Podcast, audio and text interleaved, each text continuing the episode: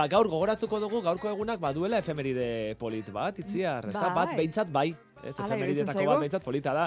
Ze gaurko egunez, duela laurogeita mabi urte, s- egin zen Euskarazko lehenbiziko irratsaioa.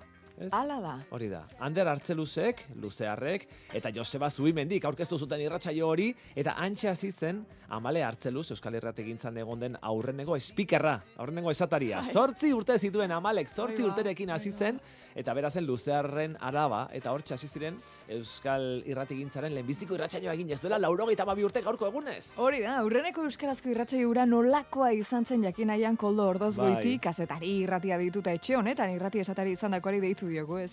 Espaitugu programa ura entzuterik hori da pena, Ze ez? pena, bai Ja, nik ere esan ja. nuen, jo, balego hori artxibatuta, Euskarazko lehenbiziko irrati saio hori, eta zertaz ba. hitz egin zuten, eta nolako ahotsak izango ote zituzten, Ba, eta, eta ez nola hitz baitzen egingo ote grabatzen. zuten, eta Ja, aia guk bezala hitz egingo zuten.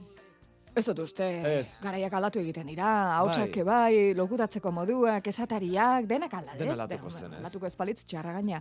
bueno, orduan, e, nola jakin, nola jakin, nolako irratsaioa izan zen aurreneko ura. Ara zer esan digun koldo ordoz goiti Juaneneak. E, horren berri zuzen zuzenean jarri, jar, jasota daukagu garaiko prentzan, zeren e, gizon emakume haiek multimedia ziren, ordurako ja olako gauzak egiten zituzten. Iratzaio hasi zen, e, jeiki jeiki euskotarrak e, e, sintoniarekin, eta hori izan zuen iraun zuen bitartean sintonia, eta bukaera moduan ere beste e, himno esanguratsu batekin bukatzen zuten agur jauna jo. Joseba Zubimendik eta Ander Luzearrek, eh, Ander Arzeluz Luzearrek sortu zuten eta garatu zuten lehen Euskarazko irrati programazioa, hortik aurrera esan dezakegu erabatea edo bestea Euskara beti egondala aidean eta Euskal irratiaren sorrera hortxe jarri dezakegu, eta e, zan, zuzenean egiten zen irratsaio bat, e, ala beharrez, beste beste orduko teknologiak horretarako behartzen zuen, eta irrat, irratsaio aintzindaria. Euskal irratsaioa izena jarri zioten, eta e, bi urtez iraun zuen itxi zuten arte, arrazoi politikoen bitartez itxi zuten arte. Baino hor jarritako hazia, e, aurrea segitu zuen, eta beraiek ere e, aurrea segitu zuten horrekin urte guzti horiek. Bueno, eta biztan da beraiek jarritako haziar, Hmm. que eman duela bere fruitua, bestela gu ez ginateke hemen ego, momentu Bai, honetan, ez da? luego hemen segitzen dugu handi batean aiei esker, bestela, arratsaldeko zortzietan hasi ziren Euskarazko lehenbiziko saio ura egiten, Euskal irratsaioa deitu zuten ura egiten, orain dela laurogeita hamabi urte, asteazkena zen, eta zenbat irauten zuen, eta zenbatero egiten zen ere kontatu digu koldok. Badakigu ordu beteko luzapena zuen e, eta asteroko irratsaioa zen. E, egiten antolatzen zuen e, Donostiako Eusko Gaztedik, e, Luzearrek, e, Joseba Zubimendik eta Ander Arzeluz Luzearrek e, bultzatuta, eta ordu bete, aipatu bezala, ordu bete irauten zuen.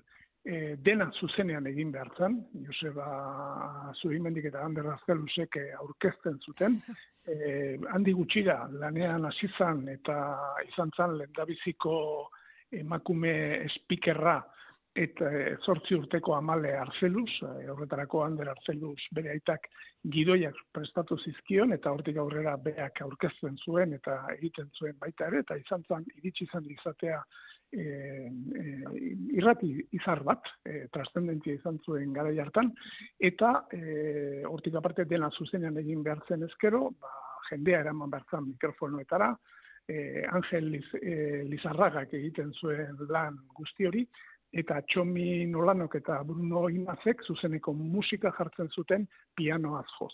Eta e, Euskal Herri osoko e, abez batzak, txistulariak, txalapartariak, eta bar eta bar handi pasaziren Mhm. mm. irratsaio hori guzti. Artista asko izan ziren, beraz, irratsaio bat. hartan, ez? Bai, eta koldori galdetu diegunean izena handiko pertsonaia asko pasaote ziren, ba, hau esan digu. Pasa ziren, pasa ziren, eta hainbat person, personajen e, obrak han estrenatu ziren. Esate baterako e, Lizardiren e, bersoak, e, bo, barkatu poemak, e, horri buruz, lauaxeta beak idatzi zuen behin baino gehiagotan, eta momentuko e, personalidadeak ere mikrofono aurretik e, pasaziren punta-puntakoak, kontuan izan behar dugu Euskal Pizkunde garai batean gaudela, eta hori reflejatzen zen, e, ikusten zen han bertan. Mm. Bi urte terdi irauntzuen da, Euskal Pizkundean sortu zen eta Bigarren Errepublikak kendu egin zuen. Zergatik galdetu diegunean bi arrazoi politiko aipatu ditu ordozgoitik.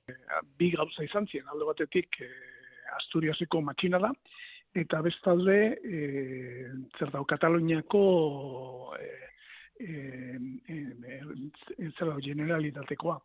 Eta bi arrazoi hoiei medio, alde batetik ordurako ja beste zentsura jarrita zegoen hainba gauzetarako, baino momentu horretan e, bueno, ba, e, horren e, horren e, arietara ba irratsaio hau guztiz kendu intzuten. Beraz, Euskarazko irratigintzak gaur laurogeita amabi urte. Mila bederatzerun dagoita amabiko martxoaren bia zen, luze arrazu imendi mikro aurrean, mikrofon aurrean jarri eta Euskaraz irratia egiten hasi ziren. Zer esanen lukete haiek? Egungo Euskarazko irratia entzun da, zer iruditzen zaizue? Zuei? Zer esanen lukete? Harrigarria irudituko litzaieke, ez Bai. dakit. Zuri zer iruditzen zaizu esanen luketela buru altxatuko balue. Agian berriz ere sartuko lukete, goizeko eh, ordu lurpean. hauetan, Ez dakit, Agian burua berriz ere lurpean sartuko lukete. ez Ara- dakit. Agian liritzaiek gustatuko gaur egun egiten duguna. Edo kontrakoa, arakoldok zer esan duen. liluratu eta geratuko litzatezke. E, beste beste, irrati hura sortu zen bere momentuan, e, pensatzen zutelako edo ikusten zutelako e, Euskarak zuela e, edabide horren beharra. E, apostu batetik sortu zen, bitxia da, e, luzear eta eta zubimendiren arteko apostu bat, eta galtzen zuenak e, bestearen e, egunkarian artikulu bat idatzi bertzu. E, e, luzearrek e, galdu zuen, eta idatzi zuen azan bestea beste, e, behidazazu ze gauza dauzkagun, antzerkia, zinea, irratia, guzti horietan ikusti, e, jarri beharko genuke euskera, guzti horretan egon beharko luke. E, eta e, eta ez, ez bakarrik esan, baizik eta egin egin zuten. Apustu batekin hasi zen irratsaioa. Ez dakik gizona Euskal Herritarron gaitza ezote den hori, beti apustukin aritzen Ja, gara, gora eta bera, ja, oraindik ere. Itziar baina Mm? polita izango zen entzutea, nolakoa izan zen irratsaio hura, ez? Ja. Ez dizu jakin mina pizten ze musika, ze izkera, gabe. ze soinu, ze Ba, hemen duzu, gorka, zer? hemen duzu, hemen duzu. Baina esan dugu ez dagoela grabatuta irratsaioa, Ja, ez dagoela dago, grabatuta. Ez dago, baina horrelakorik ez padugu ere, dena idatzita utzi zuten. Eta horregatik, aurreneko irratsaioaren teatralizazio bat egin zuen etxe honek, Euskadi irratiak, zubimendik berak zuzendua, Julio Melokiren bozarekin.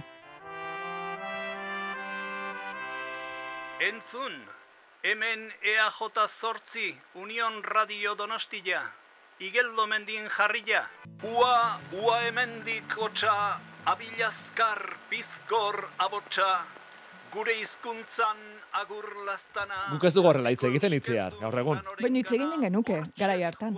Bai, eh? Bai, gizona. Ua, ua. Eusko herriko anaidan hori emanakilok lastan beroa. Errimak egiten Bere zituen. Horrela aurkezten irtendako zuten, pentsa. Gure balizarriren poemak eta Bai, bestelakoak. bai. Agurre saiok eusko hori aberats txiro zaharta gaztea. Emaiok azkarra hotz nerea, agur bero bat anaidan hori. Ua, ua hemendikotxa. Ez adiaztu handikilaren jauregi apaina barrun sartzea. Laurogeita hamabi urte beraz, lehen Euskal orotan irratsaioa egin zela. ibiltzearren. Laurogeita hamabi urteren ostean, hemen jarraitzen dugu. Euskadi irratian,